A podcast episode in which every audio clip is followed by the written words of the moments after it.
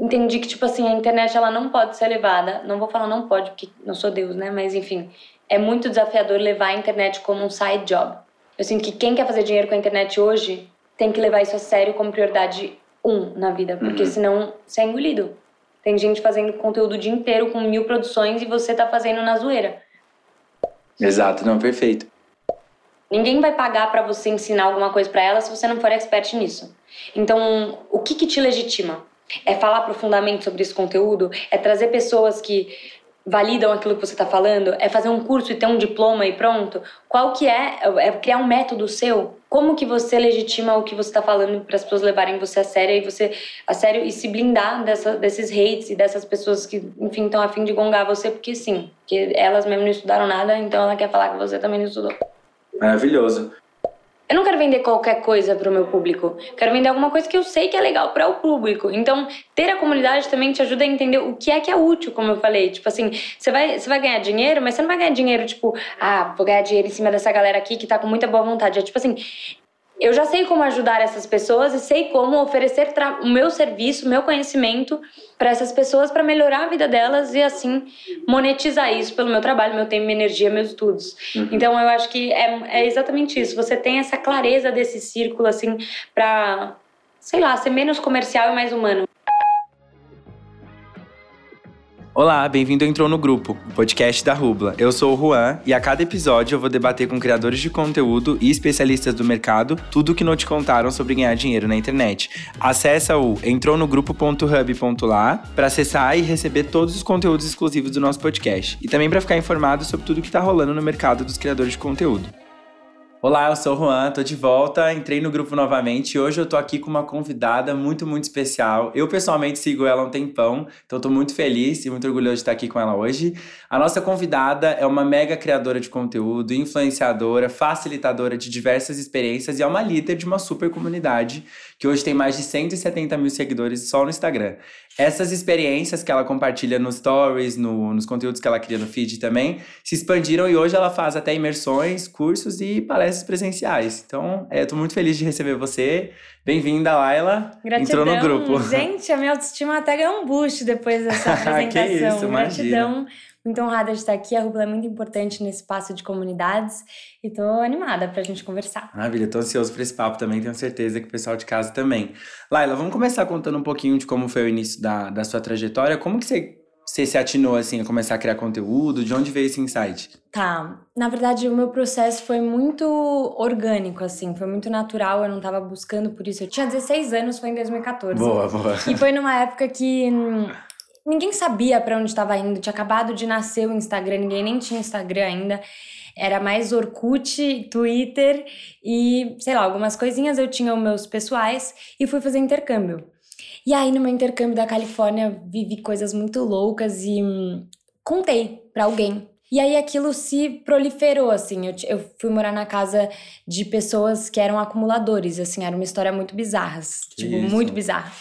Aí, contando para as pessoas, começou a surgir muita gente que ia fazer intercâmbio me perguntando na DM. Eu falei, ai, que isso, gente, não aguento mais contar a mesma história. Aí eu falei para uma amiga minha que tinha blog. Será que eu posso escrever um texto no seu blog e aí qualquer coisa eu envio o link para as pessoas? E o blog dela tinha, sei lá, dois mil seguidores, também não era nada gigante, mas achei mais fácil. Uhum. Aí escrevi, tirei foto, não sei o que lá, escrevi toda a minha experiência, meus medos, como que isso estava acontecendo, textão. Uhum. E aí viralizou. Que isso? E aí eu falei, cara, que doideira. Daí ela falou: escreve mais um, escreve mais um. Eu escrevi um, acho que sobre relacionamento à distância. Na época eu, eu namorava à distância. Aí viralizou também. Aí ela pediu pra eu escrever outro, aí viralizou de novo. Eu falei, bom, vou criar meu blog. Uhum. Aí criei meu blog, chamava Os Olhos de Quem Vê na época. e eu contava sobre histórias do meu intercâmbio, enfim, tudo que eu tava vivendo ali.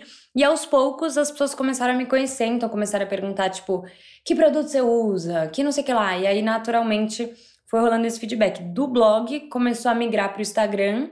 E aí foi natural, assim. E aí a coisa foi crescendo. E quando eu vi, eu nem tava percebendo, mas tava contando sobre a minha vida, tinham marcas chegando e aí a coisa se desenrolou. eu até legal. brinco que tipo as pessoas elas escolhem a carreira, né? Para mim a carreira me escolheu assim, pelo menos até agora. Vai ver eu viro, sei lá, socióloga no futuro. Mas pode acontecer, né?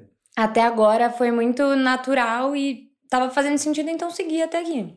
Acho que é o universo mesmo. É, né? acho que sim. acho que é o propósito. É, e o seu conteúdo sempre seguiu essa linha de conteúdo que você tem hoje? Ou como você falou no começo, tinha conteúdo mais de beleza, ou outros tipos de, de tema? Eu acho que hoje, como as redes sociais se desenvolveram para realmente alguma coisa séria, né? Você fala que você produz conteúdo, não é mais tipo um side job, não é mais um hobby, você trabalha com as redes sociais. E aí hoje a gente tem todo esse lance de você tem que ter seu nicho, seu posicionamento, não sei o que lá. Então eu acho que isso afunilou bastante de acordo com a minha transformação, porque no começo acho que eu não tinha muito era a minha vida inteira, tudo, desde a minha vida afetiva até minha escola, até o cosmético, até tudo assim. Uhum. E aí, um, conforme eu fui me transformando, indo mais para o universo do wellness, da espiritualidade e viajando cada vez mais, isso começou a ser meu, meu foco.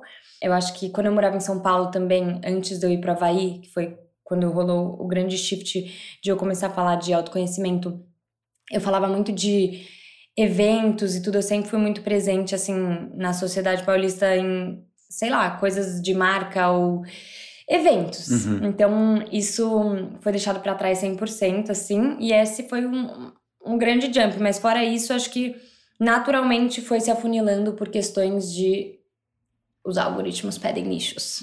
Exato, não, perfeito. E esse processo de transformação pessoal seu foi acompanhando esse conteúdo, né? Como você trouxe. Sim. É, quais foram esses marcos, assim? Quando que você foi pro Havaí? Aí você chegou, você já começou a criar esse conteúdo. Teve alguma experiência lá que aconteceu que você falou, cara, eu quero muito compartilhar isso com as pessoas? Ai, tiveram várias, mas eu acho que eu já tava. Eu comecei a acessar a minha espiritualidade em 2016, 2017, assim, e eu fui pra Havaí em 2018. Mas nesse período ainda era muito um tabu para mim, e principalmente porque eu trabalhava com eventos e com marcas, e eu falava, pô, e aí, a hora que eu falar de alguma coisa espiritual, que eu fui lá e tive tal experiência, o povo vai achar que sou maluca, então eu guardava muito para mim. Quando eu fui pro Havaí, é, eu sinto que eu, eu, comecei a mostrar muito cru esse processo. Comecei um vlog no YouTube também, comecei várias coisas que eu decidi ser muito cru.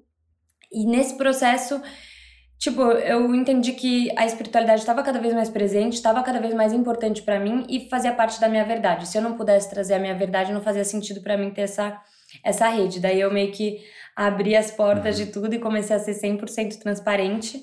E hum, com certeza minha ida para Havaí no geral, porque você acha que o Havaí, você vai chegar lá e vai ser super moderno, vai ser um Miami com onda, mas não é assim, é uma fazenda, é uma grande fazenda. Então foi meio que. Eu tenho muita anos. vontade de provar, inclusive. É o máximo, mas assim, é, é, é rural. Uhum. Era eu no meio do mato com galinhas e mar. Então, assim, é muito tempo para você estudar e se aprofundar e, e se conhecer mais. Então, eu acho que eu me aproximei disso muito nessa transição toda. E lógico que lá as muitas mudanças de casa e coisas pontuais acabaram levando também a mais abertura nesse sentido. Legal. E assim, a sua base de seguidores foi acompanhando esse processo, foi chegando gente nova.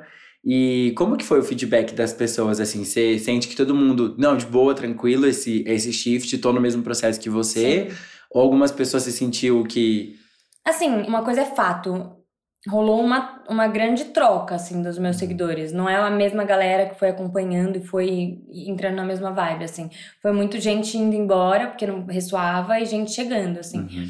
É, no geral, acho que foi, foi bem aceito. Primeiro porque acho que quando tem verdade, é bem aceito. As pessoas, né, estão uhum. ali pra saber alguma coisa positiva e não pra encher o saco.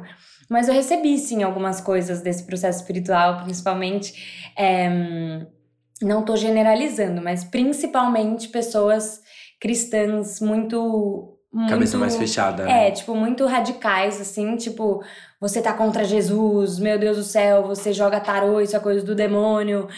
Aí eu vai com Deus, né? Falar o quê? É, paciência. Tá bom. Mas e é engraçado isso, que às vezes é muito confundido, né? Processo de autodescoberta, autoconhecimento com questões necessariamente religiosas. Sim, muito. E a maioria das coisas não tem nada a ver uma coisa com a outra, nada né? Nada a ver. Inclusive, espiritualidade nada tem a ver com religião, né?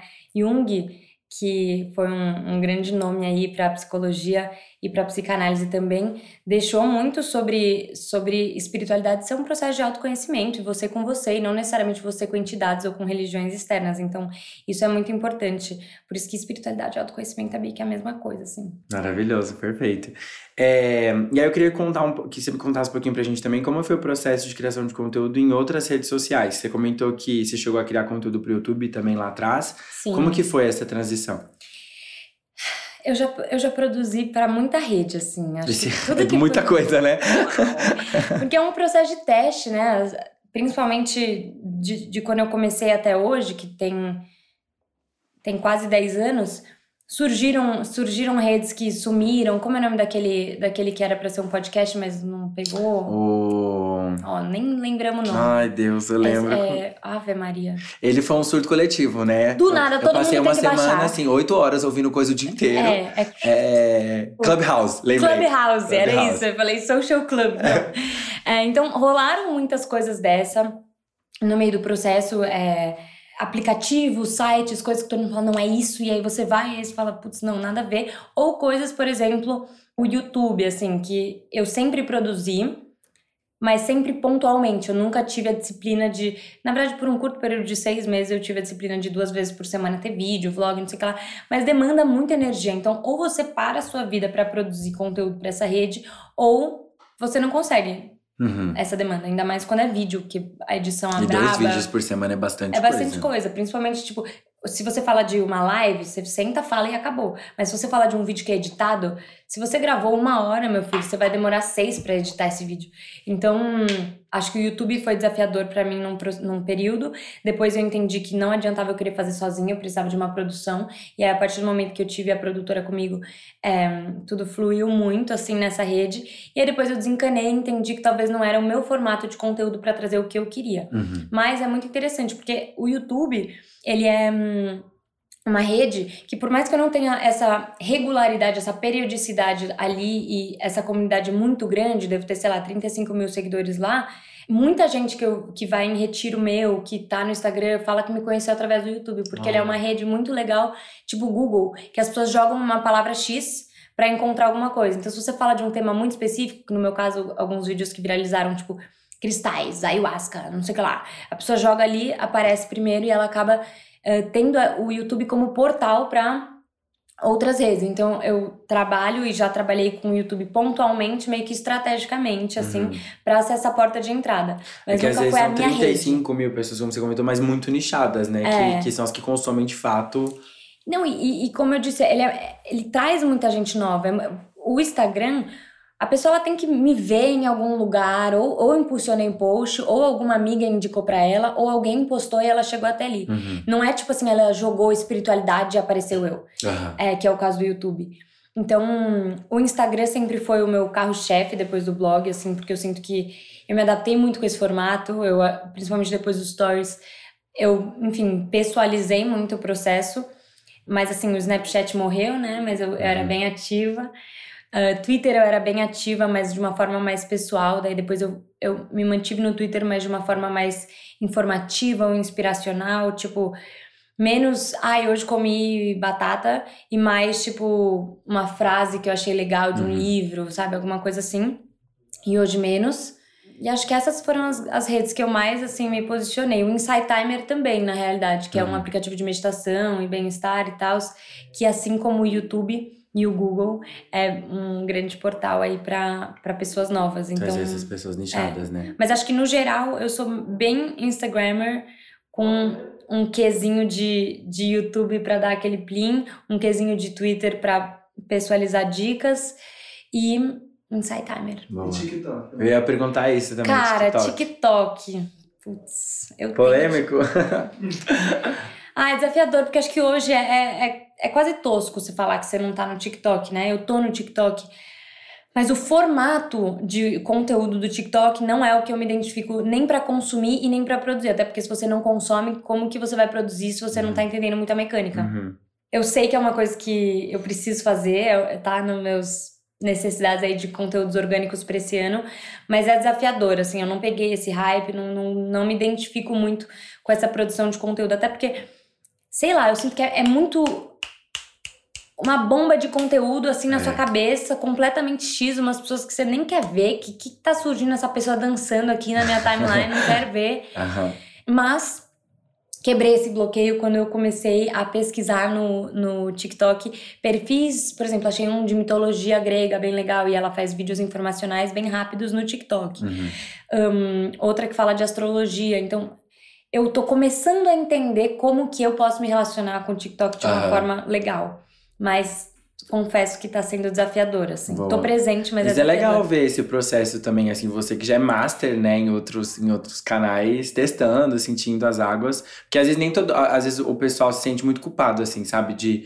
Nossa, eu preciso ser muito, muito, muito foda em todos os canais, todas as redes sociais, uhum. e, e, às vezes você vai estar tá testando. É, não existe isso. Acho que hoje tá tudo, né? A gente tá aprendendo agora, tudo está chegando agora, a gente tá tentando entender o que, que tá acontecendo agora. Então, tá todo mundo se descobrindo uhum. em todos, mas não sei, eu acho que tem que tem que levar a sério, gente. Porque é. você, você acha que assim, deu certo. Pô, ganhei dinheiro com as redes sociais, trago conteúdo, tenho uma comunidade legal. 10, 10, agora eu posso ficar de boa. Não redes sociais, você nunca pode ficar de boa. Você é. tem que estar sempre acompanhando, senão você fica atrofiado, sabe?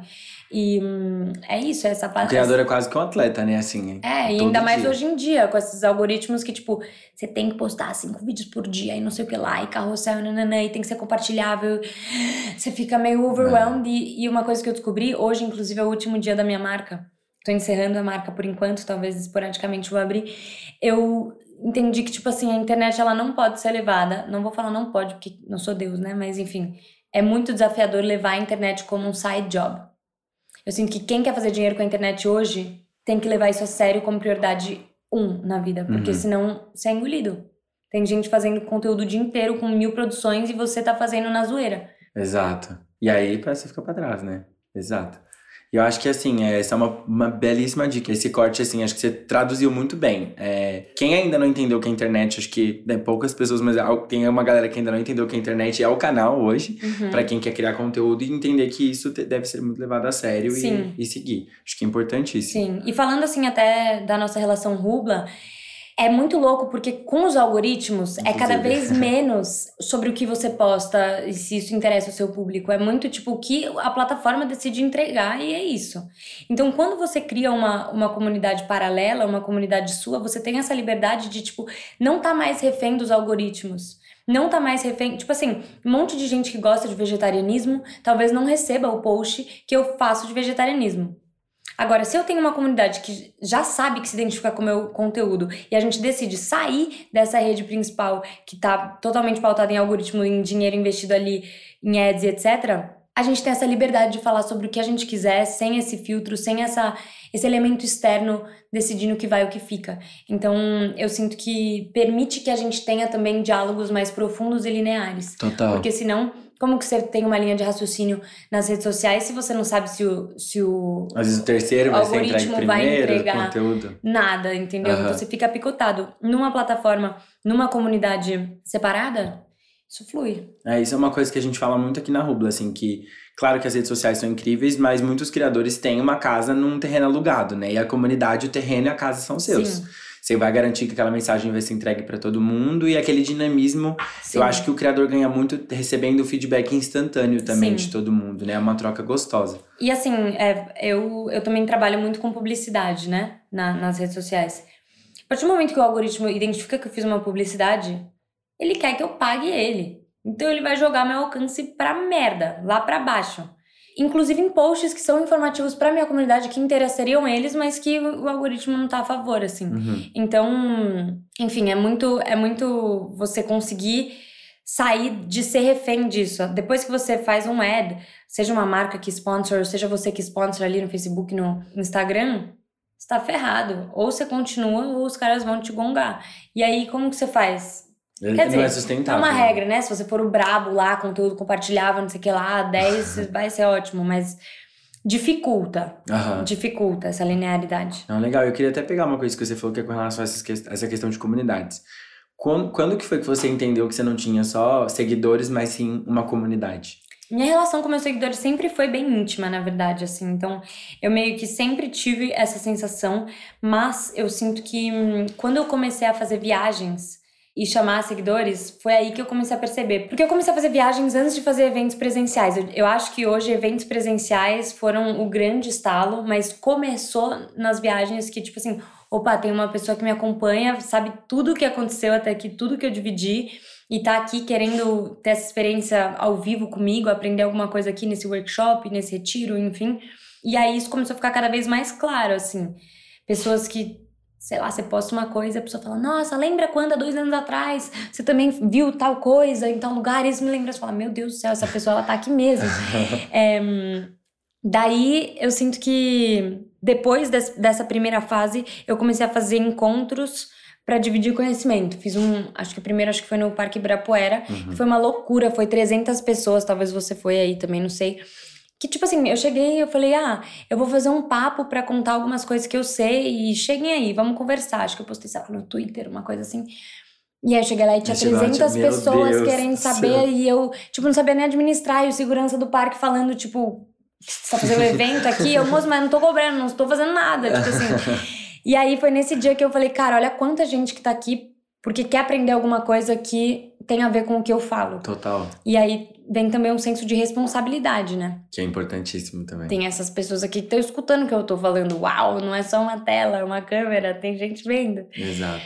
E, eu acho que o, o celular, né, a rede social, ela, ela meio que oculta esse lado que são pessoas reais, Sim. né? Às vezes você às vezes o influenciador vira pra gente muito aqui na rua e fala assim: ah, só, sei lá, 30 mil pessoas viram meu stories ao invés de 50 que eu falo, cara, 30 mil pessoas é praticamente um estádio cheio é de gente. É muito louco, é muito louco. É muita gente. Não, e, e, por exemplo, eu sou uma pessoa que tem um probleminha pra falar em público. Sério? Eu fiz, eu fiz aula disso. Fiz hipnose. Zero. Fiz um ano de aula de public speaking nos Estados Unidos. Tipo assim, se tiver a partir de 10 pessoas na minha frente, eu vou ficar, tipo assim. Travada. Hoje não mais, graças a Deus. Mas é muito louco, porque nesse mesmo período em que eu tinha isso, se eu estivesse fazendo uma live com 10 mil pessoas, eu tô suave. Uhum. Eu não tenho a sensação de que tem uhum. pessoas me assistindo. Mas assim, apresentar trabalho na escola, amigo secreto da família. Tipo assim, louco, não conseguia. E é engraçado que o pessoal acha que todo criador de conteúdo é a pessoa é solto, mais solta, é. né? É. Inclusive, gente, quando você conhecer aí o povo por aí, eu não, eu acho que eu, eu sou mais Tipo assim, sou mais dada.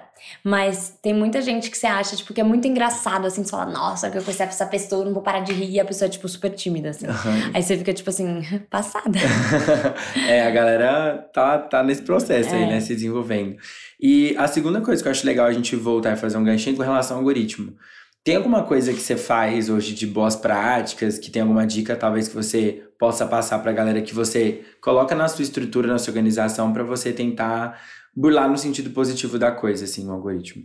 É, eu acho que quando começou essa brincadeira de algoritmo, a gente tinha algumas dicas, né? Então, tipo assim, interações faz com que o, o algoritmo leia que as pessoas estão se importando com aquilo, pararam ali e tal, então ele vai entregar para mais gente. Então, tipo assim, antes de postar uma publi ou antes de eu postar alguma coisa que eu queria muito que as pessoas soubessem, algum conteúdo que eu acho muito legal, sei lá, vou falar de vegetarianismo, um negócio que eu acredito muito, quero que muita gente receba isso. Você introduz, tipo, duas horas antes você faz umas enquetes, assim. Então rolava isso. Só que eu acho que, um, todo mundo descobriu isso, todo mundo começou a fazer isso, tá precisando de views, tá precisando de não sei o que lá, começa lá as tags. Verdade ou mentira? Você prefere? E é umas enquetes muito nada a ver, né? Assim, no café da manhã você come pão com ovo ou pão sem ovo? Tipo, bom não tem dia, a pessoa claramente tá querendo. Exatamente. Você bebe água ou não bebe água? Isso é tudo é, técnica para tentar resgatar o, o, o, algoritmo. Mas eu acho que hoje tantos fatores entraram no meio disso que não tá tão relevante mais. Confesso que eu tenho uma dificuldade, assim, em lidar com regras externas porque eu vou falar, sempre tive. Então, peiei um pouco, até porque, tipo, se você fala. Vocês já viram isso, com certeza. Tipo, perfis que colocam palavrão com estrelinha ou com quatro em vez de A ou um em vez de I ou, tipo, sei lá, ela não fala bater, é, sei lá, depressão, coisas que teoricamente são negativas e que o Instagram gongaria. É, a pessoa ela tenta não, não colocar aquilo porque ele limita uhum. o alcance daquilo que é mais dark, assim. Eu já evito falar dessas coisas no meu dia a dia e não acho que seja muito o meu caso, mas uhum. assim, quando rola. De algo mais natural é, pra tipo, você, né? Mas quando rola, tipo, às é vezes você fala, importante. nossa, vou te matar. Você não tá falando alguma coisa ruim, Literalmente, mas o, né? mas o algoritmo lê isso. Então ah. eu comecei a, tipo, me policiar em determinado momento, assim, mas não muito. Agora, uma coisa que eu tô querendo colocar para os meus próximos passos spoilers, é, que eu sei que hoje é necessário para o algori algoritmo, é hum, compartilhável.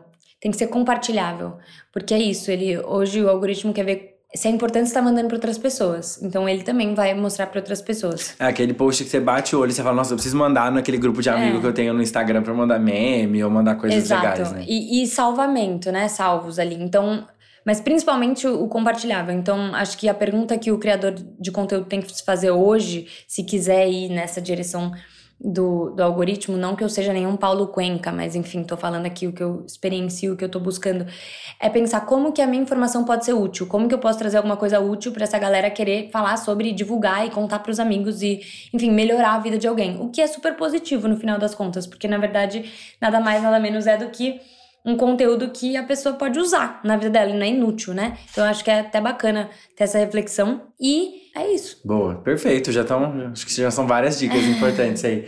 E hoje, e aí migrando um pouco mais para essa parte de produção de conteúdo, como que você se organiza e se planeja hoje para criar conteúdo e produzir? Gente, eu adoraria chegar aqui e falar: hum, eu tenho meu planejamento, eu sou brava. Mas a verdade é que. Vai no feeling. Eu sou uma mulher de 24 anos que tá entendendo o que, que tá fazendo nessa terra também. Então, assim, tem dia que tá muito fácil de fazer e a gente realmente organiza essa semana inteira e vou produzir 37 vídeos essa semana para ter pro resto do ano. Já fiz isso. Uhum. Mas tem vezes que pô, você esquece, procrastina, várias Ainda mais coisas. você que viaja muito também, né? Então, para não mentir para vocês, é uma coisa de fases, uma coisa que eu gosto de fazer. Eu trabalho muito melhor com um shot de muita produção e planejamento no ano todo, e aí eu gravo tudo, do que toda semana eu tenho que fazer dois vídeos. Eu não, eu não funciono assim nem a pau. Uhum. Então, é, o que eu acho que eu tô tentando fazer agora nos próximos passos é decidir, tipo, macrotópicos, né? Então, antes era muito solto. Vou fazer um vídeo sobre hinduísmo, um vídeo sobre budismo, um vídeo sobre ayurveda e um vídeo sobre abdominal e outro sobre maquiagem, sei lá. Uhum. Então, hoje eu sinto que isso fica muito picotado. Então, para criar essa linearidade, o ideal é você fazer blocos. Então, hoje eu penso em três meses de conteúdo contínuo sobre um tema. Então, por exemplo, agora eu tô falando sobre vegetarianismo, uhum. é, moda consciente e vai começar a entrar agora o tema do tarô.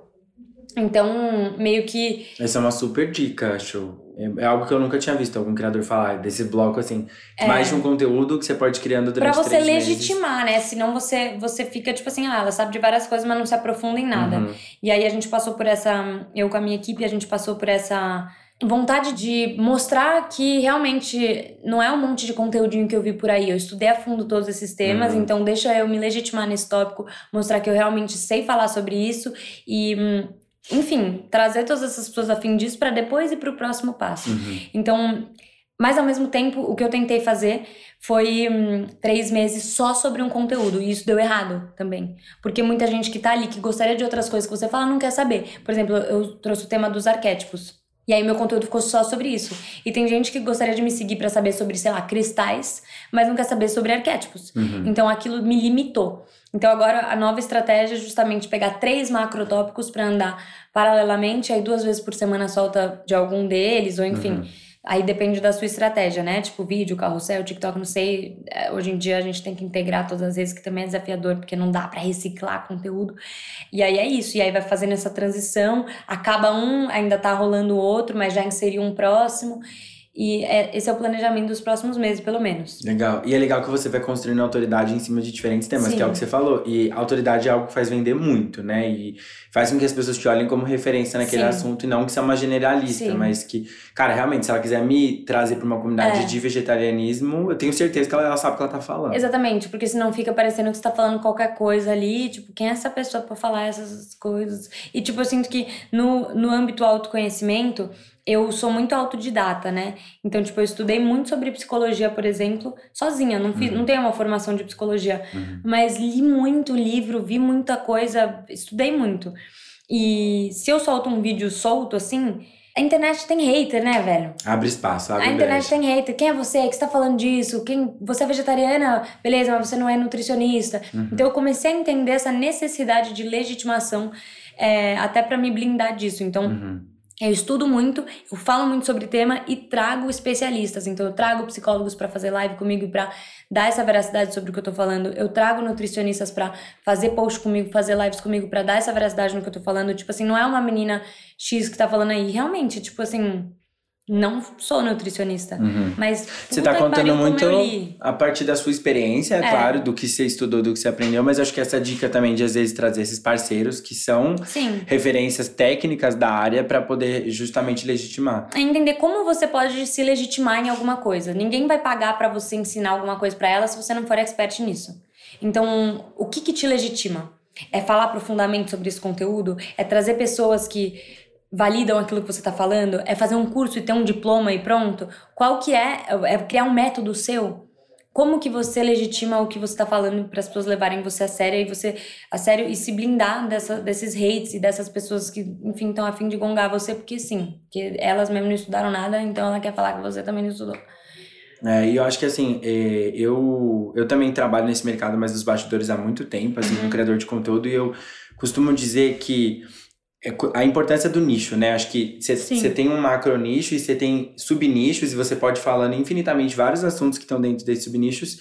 E às vezes um criador de conteúdo hoje é uma métrica de vaidade é o número de seguidores, né? As pessoas falam assim, ah, o fulano tem milhões e milhões de seguidores. Às vezes um influenciador que é de um nicho específico, com menos seguidores, com maior engajamento, vende muito mais muito. do que essa pessoa que... Cê, e tem gente que você olha story e você sabe que essa pessoa, você olha, você fala, a pessoa acorda, ela vendeu terreno, depois ela fala de bicicleta Aí depois ela comeu vegano, depois foi na pizza, depois no vegetariano. Mas o pior é que é desafiador também, sabe? Tipo, por exemplo, Coca-Cola já tentou fazer coisa comigo. Porra, você tá duro num momento da sua vida ali que você tá precisando de dinheiro, vem uma marca gigante que tem dinheiro para investir, fala, fala que eu sou top. Só que você sabe que nada a ver, nunca tomei Coca-Cola, não gosto de Coca-Cola. A Coca-Cola tá fudendo o meio ambiente. Como que eu vou aceitar fazer um trabalho para Coca-Cola? Eu vou me queimar. E aí, muitas vezes, tipo, outras coisas menos, menos explícitas, né, que eu já fiz também, tipo, sei lá, propaganda de carro. Ótimo. Eu ando de carro, não é uhum. uma mentira. Uhum. Mas tem que entender qual que é a linha tênue de o quanto que vale o que você tá se queimando com a sua audiência. Por Exato. isso, entendeu? Tem tipo, que fazer essa continha aí, né? Exatamente. Porque eu vou lá e falo de Coca-Cola, beleza. Todo mundo que veio até mim por eu trazer essa coisa sustentável vai olhar e falar, minha filha, Tá tirando, né? aí, exatamente. É, tá, aí vai o hate. Tá vendida! Não, e mesmo pedras. se ela não fizer hate, ela não vai acreditar no que eu tô falando. Então ela pode ficar ali de e te boa. descredibiliza do resto todo, né? Depois eu vou fazer uma publi pra uma marca de cosméticos veganos. Você acha que a pessoa que viu eu fazendo publi pra Coca-Cola vai acreditar naquilo? Não. Então é muito importante, assim, na hora de.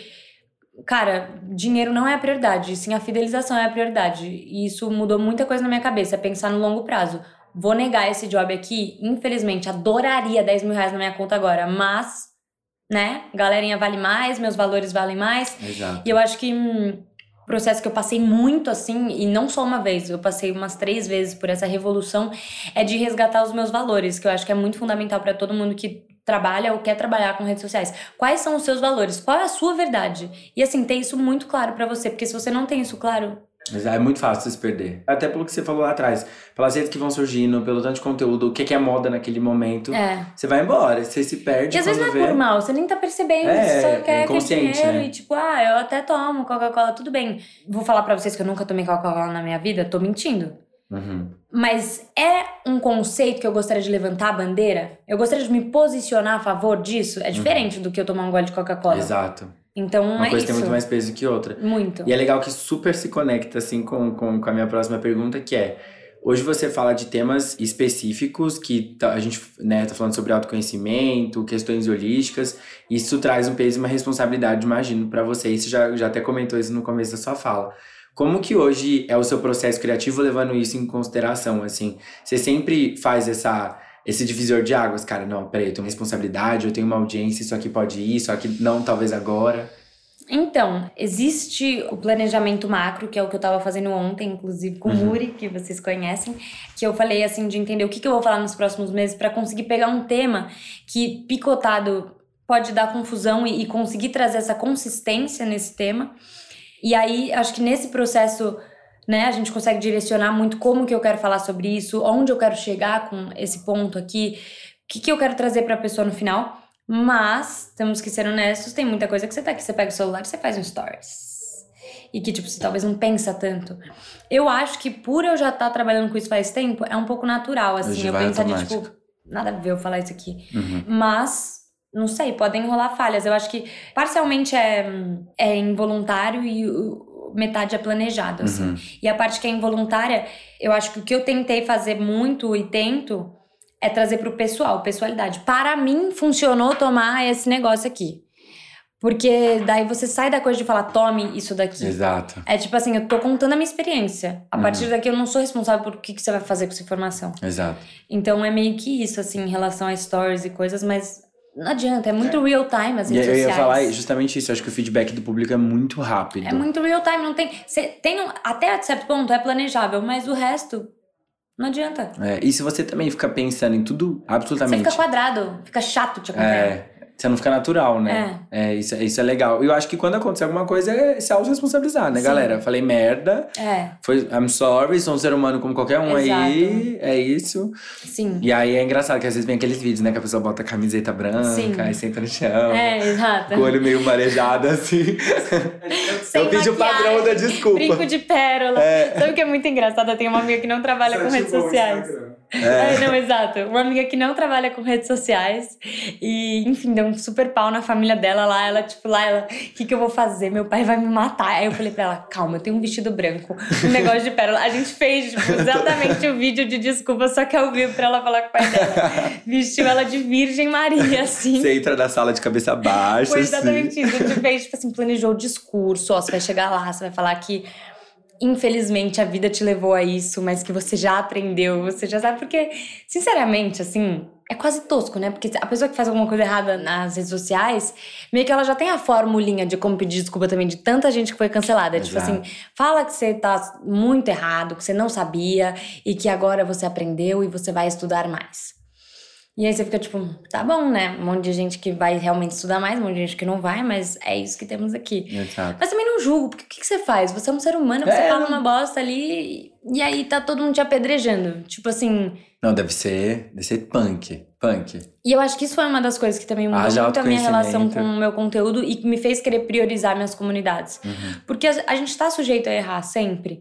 E, você aí acha quando- que a comunidade, eu até te perguntar isso, você acha que a comunidade, desculpa te cortar, você acha que a comunidade ela é mais light nesse sentido? Com certeza, porque eu acho que a, a comunidade, ela tá te vendo como um ser humano, ela quer saber o que você tem pra agregar e ela não tá com oito pedras na mão pronto pra te apedrejar. Uhum. Ela já conhece tudo que você trouxe de positivo pra ela e ela tá disposta a aprender mais coisa. E, tipo assim, se você falar alguma coisa e falar foi mal, passei essa referência errada, alguma coisa, a pessoa ela tá aberta. Agora, nas redes sociais públicas, digamos assim, eu sinto já essa, esse medo que muitos influenciadores, eu e muitos amigos que a gente conversa sobre isso, óbvio, tem de, de falar qualquer coisa, assim, de ah, eu vou ser cancelado, ah, não sei o que lá, porque daí vem um fulaninho que nem te segue, que nem gosta de você, tá pronto pra você falar uma coisa ruim, já tipo assim, ó, peguei aqui a brecha dela, vamos todo mundo matar ela. Então, eu acho que na comunidade a pessoa ela já tem um carinho por você e ela já tá entendendo que você é um humano, sabe? Uhum. Assim. E, o- e o pessoal hoje quer que a pessoa define, né? Assim, não quer que ela só peça desculpa, não. Quer que ela vá ali até. Só que, tipo assim, O cancelamento vai até um nível surreal hoje, né? surreal. E, tipo, é. Ai, me dá tanta preguiça disso. É. Tipo, gente, da onde vocês tiraram que vai ter realmente um ser humano que vai ser perfeito? Não vai ter, ele só vai fingir pra agradar vocês. Exato, Parabéns. galera. Quem quiser fugir disso, cria sua comunidade que vai É. ser muito mais fácil. Pra ser mais sem filtro e ser mais transparente, honesto mesmo. Eu sinto que na comunidade você tem uma oportunidade de ser mais pessoa pra pessoa. E não pessoa pro, pra uma rede, pro mundo, pra uma coisa impessoal, assim, sabe? Então hoje eu, eu foco muito mais em trazer um teor informativo nas redes sociais, reflexivo, enfim, de dicas e tudo mais, mas mais pessoal nas comunidades, mais sobre o meu processo, como que eu tô lidando com isso, o que que eu sugiro nas comunidades, porque eu me sinto mais segura pra isso também. Quando você leva o pessoal também para o público, né, para a internet, tem algumas amigas também que são influenciadoras, e aí, tipo, às vezes um trecho do relato que, tipo, para mim aconteceu assim, a parte do para mim aconteceu assim fica apagada, eles Pronto. cortam, e viraliza a parte do que, que aconteceu. Que que aconteceu? Então, tipo, Exato. tudo sem contexto dentro da comunidade, não, porque as pessoas É. estão te acompanhando com carinho. Exatamente. Eu acho que estava até naquele momento que você disse lá atrás, né? Tipo, a pessoa te acompanhou há sete viagens atrás e sabe que tal coisa aconteceu Exatamente. com você, então ela vai entender o que, que te acionou e te deixou desse jeito, sabe? Exatamente. E também é, você começa a conhecer o seu público ali. Na comunidade, você consegue entender o que, que, que, que a pessoa ela tá precisando de dica, o que, que eu tô gastando energia para contar e que, na verdade, pff, nada a ver. Então, eu consigo direcionar o meu conteúdo de uma forma muito mais concisa e, e- e assertiva. Pra ser útil para as pessoas e também pra entender, sei lá, a parte humana delas, né? Tipo, tem muita gente que, através dos grupos, eu hoje sei o nome, sei o rosto da pessoa. Fiz um evento presencial esses dias e várias meninas que estavam em grupos ali, sabe? Tipo, finalmente vendo a pessoa na minha frente, eu reconheço, vira uma relação realmente, não fica uma coisa impessoal. Uhum. Isso é muito legal, assim. Eu costumo falar para os criadores que eu converso que na comunidade você consegue criar um potinho de boa vontade entre você e o, e o seguidor, porque você vai alimentando esse potinho da pessoa com conteúdo e com essa proximidade, e o sonho de quem segue influenciador muitas vezes é estar perto da pessoa, né? Tatear aquela pessoa, ter um, um oi direto, uma troca no olho a olho, mesmo que virtual. E vice-versa. E aí, quando o criador vai vender alguma coisa, vai divulgar alguma coisa, lançar alguma coisa, aquela comunidade tá com esse potinho de boa vontade Sim. cheio. E aí, Sim. o influenciador pode ir pegando essas Sim. moedinhas e o público também. Então, acho Sim. que só vantagem, né? Não, e, e na hora de você vender alguma coisa, eu não quero vender qualquer coisa pro meu público. Quero vender alguma coisa que eu sei que é legal para o público. Então, ter a comunidade também te ajuda a entender o que é que é útil, como eu falei. Tipo assim, você vai, você vai ganhar dinheiro, mas você não vai ganhar dinheiro, tipo, ah, vou ganhar dinheiro em cima dessa galera aqui que tá com muita boa vontade. É tipo assim. Eu já sei como ajudar essas pessoas e sei como oferecer o meu serviço, o meu conhecimento para essas pessoas para melhorar a vida delas e assim monetizar isso pelo meu trabalho, meu tempo, minha energia, meus estudos. Uhum. Então eu acho que é, é exatamente isso. Você tem essa clareza desse círculo assim para sei lá, ser menos comercial e mais humano, é mais humanizar, né, o processo. Exato. E aí o negócio fica muito mais real e verdadeiro, né? Sim. Maravilhoso. Eu ia te perguntar sobre sua marca de acessórios. Hum. Me conta um pouquinho de como que ter um produto físico surgiu assim na sua estratégia e na sua trajetória de criadora de conteúdo. É, se eu falar pra vocês também que teve super uma estratégia, não sei o que lá, eu vou estar mentindo. é, eu sou muito. Eu sou leonina e com em Sagitário. Então, tipo assim, me dá vontade, eu vou lá e faço, assim. E foi meio que assim, eu. Eu já tô viajando faz tempo, né? Que eu tô nessa vida mais nômade. E hum, eu percebia que. Como é chato andar com malas de tralhas e tralhas e tralhas. E eu preferia ter um, um guarda-roupa cápsula, um guarda-roupa versátil e arrasar nos acessórios. E aí eu mudo os acessórios, mudei o look, assim. Então foi mais, mais pra esse lado. Paralelo ao processo de criar a marca, eu tava estudando muito sobre geometria sagrada na época, enfim, fazia sentido pra mim, então eu decidi incorporar isso. E eu tava na Costa Rica quando eu tive a ideia e eu tava sem celular, então aproveitei pra desenhar super e fazer esse primeiro, primeiro momento. E é, conheci uma artesã mulher que, enfim, passou por várias situações bem chatas com a família dela e através da arte dela conseguiu é, se independentizar do marido, enfim, de coisas mais abusivas. Então eu achei que seria uma oportunidade de eu trabalhar três pontos que eu achava legal. Ou seja, é, uma moda mais sustentável, usando nos acessórios, mas sem ter que comprar muitas roupas, etc. Fazer um guarda-roupa mais versátil. Hum, ancorar a espiritualidade nisso, então trouxe muitas coisas dos cristais que eu também gosto muito, me conecto bastante. E, finalmente, a parte social de empoderar mulheres que estavam em situações chatas e que poderiam ser beneficiadas através desse trabalho. Aí, enfim, tive ideia, ao mesmo tempo eu tava indo morar no Havaí, então eu pensei, cara, cadê as publi? Eu vou ter que fazer alguma coisa. Então eu decidi abrir essa marca no Brasil, fui pra lá, foi ótimo. Eu sinto que, nossa, ajudei várias pessoas, conheci várias pessoas. Nossa, consegui muito explorar minha criatividade, foi muito incrível.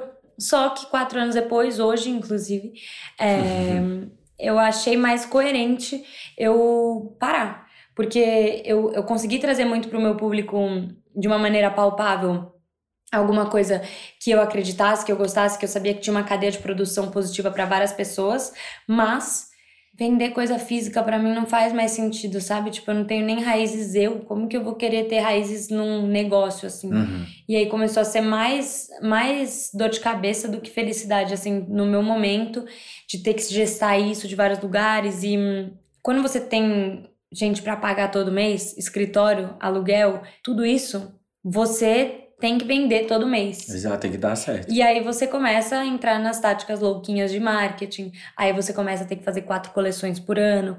E aí eu comecei a sentir que não estava alinhado com a, a, minha ideia inicial, que era justamente fazer uma coisa versátil, cápsula Prática. e tudo isso. E aí eu decidi pausar. Eu falo que eu tô fechando, mas na verdade eu tô pausando, eu vou manter tudo aberto em termos legais, assim. Uhum. Porque eu, eu, o que eu quero fazer agora é pontualmente fazer uma coleção pensada com toda a energia e todas as geometrias e tudo que eu consegui adquirir de, de conhecimento que na hora eu senti que, que seja, para trazer para quem me acompanha essa oportunidade de ter uma coisa física desse, desse trajeto, mas eu não quero necessariamente ter que todo mês continuamente trabalhar num projeto para ele se sustentar. Eu acho uhum. que hum, na minha vida hoje, como nômade também, faz mais sentido trabalhar em coisas com começo, meio e fim. E uma empresa dessa, uma empresa de, de artigos físicos, você não tem fim. Onde você quer chegar? Você quer chegar no, no fim do negócio. Qual que é o fim? Não tem, porque é número. é até forever. Crescendo, crescendo, crescendo, crescendo. Então eu prefiro fazer, tipo assim, uma, sei lá, uma comunidade, um curso, uma viagem, um evento, ou até uma coleção, mas que eu consiga idealizar, gestar, estruturar, executar e concluir e bum, fechou e agora eu posso fazer outra coisa uhum. criativa do que essa, essa constância. E deixa de ser um peso e passa a ser algo mais Sim. mais fluido e gostoso, Sim. né? Que é o que eu acho que você busca muito. E eu vou falar agora também outra coisa que já que eu tô sem filtro hoje. Olha, você ter uma empresa no Brasil, gata, Parabéns aí para você que tem tipo de, de coisas físicas e de envio, porque a logística tá contra você, os impostos estão contra você, o processo inteiro parece que tá feito para ser contra você, assim. Uhum. E eu falo isso ah, mas é assim em todo lugar do mundo. Não, não é assim em todo lugar do mundo. Eu tenho amigos que têm, muitos amigos que têm empresas nos Estados Unidos, na Europa, na Indonésia, na Austrália. Não é assim. Inclusive, os lugares te ajudam. O negócio é fluido. Tanto é que Qualquer lugar do mundo que você abrir uma marca é fácil de você enviar para o mundo inteiro, menos para o Brasil. Quem, quem manda worldwide não manda para o Brasil porque fica preso na alfândega e quem faz no Brasil não ship worldwide. Exato. Então, assim, é osso. E aí eu entendi que, tipo assim, não vou, não vou ficar dando com a cara na parede, justamente como eu tinha falado para você fora inicialmente. Ainda mais você tem um negócio online e uma comunidade que funciona super bem, né? Vamos e, e, é isso que eu falei no início. Tipo assim, não adianta também você achar que você é criador de conteúdo e que você vai fazer mil coisas excelentes. Tipo assim, realmente as redes sociais elas demandam muita energia, ela não pode ser tipo coexistindo com outros projetos assim, pelo menos no meu estágio. O dia que eu tiver uma produção de realmente 60 pessoas atrás de mim, eu posso ter 20 marcas se eu quiser, porque eu só vou falar quero, não quero, gostei, essa não. Mas até então, que é mão na massa, tem que escolher o foco e eu escolhi a minha comunidade como foco. Maravilhosa, perfeita. E quando foi que você decidiu criar o primeiro grupo, assim? Como que isso aconteceu? Uau! Um primeiro grupo na Rubla? Basicamente, eu já eu tava com essa ideia de, de comunidade, tava entendendo que eu não tava me sentindo próxima o suficiente das pessoas nas redes, mas também não estava me sentindo aberta a querer expor também tanto nas redes. Começou a rolar esse monte de cancelamento, esse monte de fiscal da vida alheia, e aí eu comecei a me sentir mal ali, mas ainda senti essa, essa necessidade de resgate do que era importante, das relações que eram importantes nas minhas comunidades. E aí eu fiz um, um primeiro grupo é, um canal, na verdade, para, enfim, unir essa comunidade, conseguir entender o que, que elas queriam e a partir disso conseguir é, fazer um produto. E eu falo produto porque realmente, gente, é para monetizar. A gente tem que perder o medo de, de falar isso também. Eu sinto que as pessoas elas têm essa coisa de tipo, ah, mas ela tá querendo ganhar dinheiro. Claro, todo mundo tá querendo ganhar dinheiro. O negócio é você ganhar dinheiro com alguma coisa que é, é positivo para quem tá pagando. Tem que pagar a conta também, né? Exatamente. Então, como que eu poderia criar um produto alinhado com a minha comunidade que fosse positivo para ela. A partir desse primeiro grupo eu consegui entender o que, qual era a demanda, o que, que as pessoas estavam precisando e como eu poderia ajudar, né, a partir do meu conhecimento. E aí, é, já pensando no primeiro grupo que foi do Arquétipos que Habitam em Mim, que eu queria, eu já estava falando de arquétipos, mas justamente porque as redes sociais é assim, eu queria ter a oportunidade de entregar esse conteúdo de forma linear, uma coisa após a outra. É, surgiu a Rubla, e aí quando eu entendi como que ia funcionar, como que seria o suporte, tudo, eu achei uma mão na roda, assim. Eu falei, cara, queria muito fazer isso. Essa plataforma me oferece tudo para eu poder fazer isso, ou seja, já tem lá o, o, as páginas de checkout, já tem o bot que vai ver quem vai ficar e quem não vai ficar no grupo, já tem todo o negócio que eu ia ter que pensar como desenvolver, já pronto para mim. Eu só preciso trazer meu conteúdo e ser feliz aqui e falar para minha audiência aquilo que eu acho que vai ajudar elas. Aí oh, fiz amor. isso. Aí fiz isso e, e foi muito legal a primeira experiência. Foi bem um teste, assim, mas eu sinto que eu aprendi muito desde o primeiro grupo. Eu também quis trazer muita informação de primeira, assim, boom. E aí eu acho que, tipo, ficou muita coisa pra galera, assim. O feedback que eu senti foi, tipo assim, Laila, você tá dando muita informação. Tipo assim, eu não tô conseguindo. Tem muita coisa aqui. É, aí a gente fez o segundo, que foi o 21 dias de meditação, que daí foi, assim, 10-10, porque eu sinto que eu Esse consegui... eu comprei. E a galera... Você fez? Eu, alguns dias eu confesso tá, que tá eu tava numa correria surreal, mas eu entrava no grupo e eu ficava assim, ai, tô me sentindo culpado porque o pessoal tá indo tão bem, assim, e a galera, tipo, muita gente fez o desafio Muita inteiro. gente, muita gente, mais de 400 pessoas. Surreal. E foi muito legal, assim, para mim foi muito legal, porque consegui acompanhar o processo de cada um, ter os feedbacks de o quanto que as pessoas estavam realmente sentindo na própria vida a diferença da meditação. Eu adoro escrever, eu adoro escrever. E, tipo assim, toda vez que eu crio um conteúdo informativo para minha comunidade, eu reestudo para ter certeza né, que eu tô falando as coisas certas. Então eu reestudo, então eu revisitei todos os temas, todos os tipos de meditação. Foi muito gostoso, assim, para mim. E foi a quantidade certa, assim, de conteúdo que a galera conseguia acompanhar, quem não uhum. conseguia outro dia podia voltar ali. E foi muito bacana, feedback maravilhoso. E aí a gente decidiu fazer os próximos e eu já tô, tipo assim, com todos prontos produzi já tudo muito. Ansioso aí. Ai, tô muito animada. E assim, é, a gente, quando a gente fala desse universo de produto digital, de venda, de grupo, infoproduto, enfim, quanto mais pessoas de fato consomem o produto, você tem mais certeza que você vendeu algo que de fato fazia sentido para aquelas pessoas e não aquela estratégia de vou vender, vender, vender, as pessoas compram e nem usam. Sim. E para você fazer os próximos enquanto criadora, é, você tem uma base de pessoas que já consumiram e com certeza vai querer comprar as próximas coisas que forem vindo. Então, quando a gente fala de esteira de produto, jornada do comprador, assim, você está criando um negócio que é escalável demais. É o que eu chamo de bola de neve do bem, que o negócio vai crescendo, crescendo, crescendo. Sim. E é muito bacana ver, ver isso acontecendo de pertinho. Assim. Muito, assim. E, e você já ter essa comunidade é um, é um bônus, assim incrível, porque você tem esse contato direto. Tipo, o que é que vocês querem que eu produza? O próximo 21 dias de, de vegetarianismo é um tema que eu amo, já fiz várias vezes desafios. Pô, faz sete anos que eu sou vegetariana, hoje sou vegana, mas eu sinto que foi muito assim, o grupo falando, cara, foi muito legal o desafio de 21 dias de meditação, você podia fazer um sem carne, e aí eu, tipo, Hum, muito legal. A galera tem interesse nisso, é um negócio que eu amo falar, eu posso super falar, eu tenho várias pessoas especialistas para agregar. Então, é muito um indicador também. Senão você vai às cegas querendo fazer conteúdo e assim, usando o exemplo da minha marca de joias. Às vezes você desenha um produto e você tem certeza que esse produto vai bombar. Você tem certeza. Uhum. E depois você faz outro, tipo, ah, vou fazer aqui só para complementar aqui a produção, não sei o que lá. E aí esse que você não dava nada explode.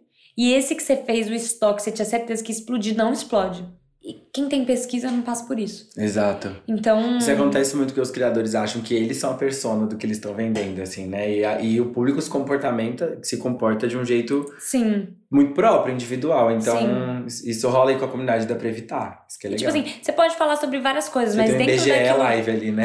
literalmente, dentro daquilo que eu posso falar, o que é que querem que eu fale, né? Uhum, exatamente. E Laila, que aprendizado você acha assim que seria legal você compartilhar agora com o nosso público, com os criadores que estão assistindo, de toda essa sua trajetória que, que é só de, de crescimento, de prosperidade, de conteúdo e coisas boas acontecendo e muito mais por vir? Bom, falando para pessoas que são criadores de conteúdo e que querem né, continuar a desenvolver a própria comunidade e o próprio conteúdo, eu acho que hum, é muito se fazer duas perguntas principais, assim. A primeira é quais são os meus valores, o que é importante para mim, o qual é o que é importante para mim mesmo, porque para você justamente não, não se prostituir no sentido de conteúdo e de você fazer uma coisa só porque você acha que vai vender, tipo, qual é a minha bandeira, o que, que eu quero stand for aqui no que eu tô fazendo, porque isso vai além de dinheiro. Não adianta você ser rico e fazer um negócio que você não acredita. E em segundo lugar, é como eu posso ser útil para minha comunidade, assim, se perguntar como eu posso ajudar, não como eu posso vender. O que, que as pessoas podem querer? Não, como eu posso ser útil? Como que eu posso melhorar a vida da pessoa que tá vendo ali? Porque se você pensa como eu posso vender, você pode estourar na primeira. Mas se você não entrega realmente uma ajuda, uma, uma mudança na vida da pessoa, ela não vai querer ficar ali de novo. Então, não pensar em dinheiro inicialmente, sim pensar em transformação para a pessoa que te acompanha, para que ela continue sendo fiel a você, para que ela continue consumindo seus produtos, para que ela continue ali na sua comunidade e, enfim, fomentando essa comunidade não só individualmente, mas também compartilhando sobre e aumentando sua galera. Perfeito, dica maravilhosa. Mais um cortezinho aí maravilhoso pra gente. E aí eu queria encerrar, é, se você pudesse contar pra gente uma história de perrengue, uma coisa que você passou aí nesses anos todos de viagem uhum. pelo mundo. Gente, aquela que quer chorar. Não, mas assim, YouTube, puta que pariu vontade de chorar. É, eu já perdi muito conteúdo, assim, muito. De gravar seis meses um mochilão louco. Nossa. E tipo, é isso, caiu no chão o HD. E foi isso. Meu então, assim. Deus. E como que volta, né? Seis meses de intercâmbio. Não, você aceita. Você aceita que você perdeu o conteúdo. É, então, pelo amor de Deus, paguem tudo que é nuvem aí, disponível, sobe tudo na nuvem. Isso é dica número um, assim, se eu poderia falar alguma coisa para vocês. Tem várias também de que você acha que tá gravando e não tá no meu curso, primeiro e último que eu lancei. A última aula, eu juro por Deus, gente, parou a câmera oito vezes. Que oito isso? vezes que eu falei a aula até o final e aí eu fui ver, não tava gravando, aí eu voltei de onde eu parei, aí eu falei tudo, aí não tava gravando, aí eu voltei. Oito vezes em 20 já, né? minutos né? de aula. Não, no final eu tô tipo assim, juro. Obrigada, um olho gente. aqui, outro aqui. Tudo bom? Namastê. Não, sério, tipo assim, uau. É, isso, assim, muitos, muitos, esse muitos, perrengão, muitos. perrengão. Nossa, mas esse é o maior perrengue da vida do criador de conteúdo, assim. E hum, Ai, eu acho que é ele, assim. Não, é ele. E já é um super perrengue. Nossa, Deus me livre. Essa viagem eu não acreditei. Eu gravei tudo, eu gravei tudo. Mas assim, não é que aconteceu uma vez comigo, aconteceu umas oito até eu aprender que eu precisava de uma nuvem. Várias coisas que eu gravei vlog, gente. Era para ter vlog, tá? Das Maldivas, era para ter vlog de Paris. Tem um lá, mas era para ter outro. Era para ter mais vlog do Havaí. Era para ter vlog da América é Latina. de Paris, que você... Nossa, gente, mas tipo assim, vocês não estão entendendo. É, é, muito grave o que eu teria é, de E você aí de casa que tá acompanhando a gente, ó, pega essa dica para você é. não ter que. Não, e, e, e também, cara, fundamental, seja organizado. Porque você posta lá um vídeo no seu Instagram e você acha que é isso ou você, enfim, produziu que seja um, uma imersão ou um grupo e você acha que é isso, você foi lá mandando todo dia. Cria pastas do seu conteúdo, mantém ali o que, é vídeo de quê, quais são os nichos, o que é vídeo, o que é texto, hum, guarda esse conteúdo, porque a gente pode reciclar esse conteúdo. Daqui cinco anos pode usar esse vídeo que você postou no Instagram para colocar na capa de um grupo que você fez sobre isso. Enfim, se ajuda para você não ter que gastar energia e tempo buscando isso num arquivo perdido ou então tendo que refazer isso, sabe? Se organiza em pastas e Google Drive, Dropbox, tudo isso, invista, gente, porque isso é sério, isso é seríssimo. Boa, maravilhoso. E agora eu queria abrir espaço para você colocar suas redes sociais, falar onde que é pra gente te seguir, te acompanhar. Gente, minhas redes sociais são Laila Foz em tudo, tá? Mentira, não é em tudo. Mas no Twitter, no, no Instagram, tudo Laila Foz, TikTok Laila Foz mas no, no YouTube é Come Laila. Mas por Laila Foz você me encontra também. E, hum, bom, Stay tuned, eu espero fazer bastante conteúdo compartilhável aí. E se a gente fala de conteúdo compartilhável, a gente tá falando de conteúdo que é útil na sua vida. Então, dá uma olhadinha, tem uns grupos saindo também, se você sentir de entrar em desafios para meditar, para virar vegetariano, para jogar tarô, para se conhecer. Nos vemos aqui na Rúbula. Gratidão. Bom, obrigado, Laila. O papo foi maravilhoso. Tenho certeza que para todo mundo de casa também. Cheio de insights, cheio de dicas. Falei Espero muito, que vocês né? tenham. Não, maravilhoso. Espero que vocês tenham pego a caneta, anotado aí tudo no papel, porque isso é muita coisa boa por aqui. Se você acompanhou até aqui, você ainda não se inscreveu no nosso canal do YouTube, você tá esperando o quê?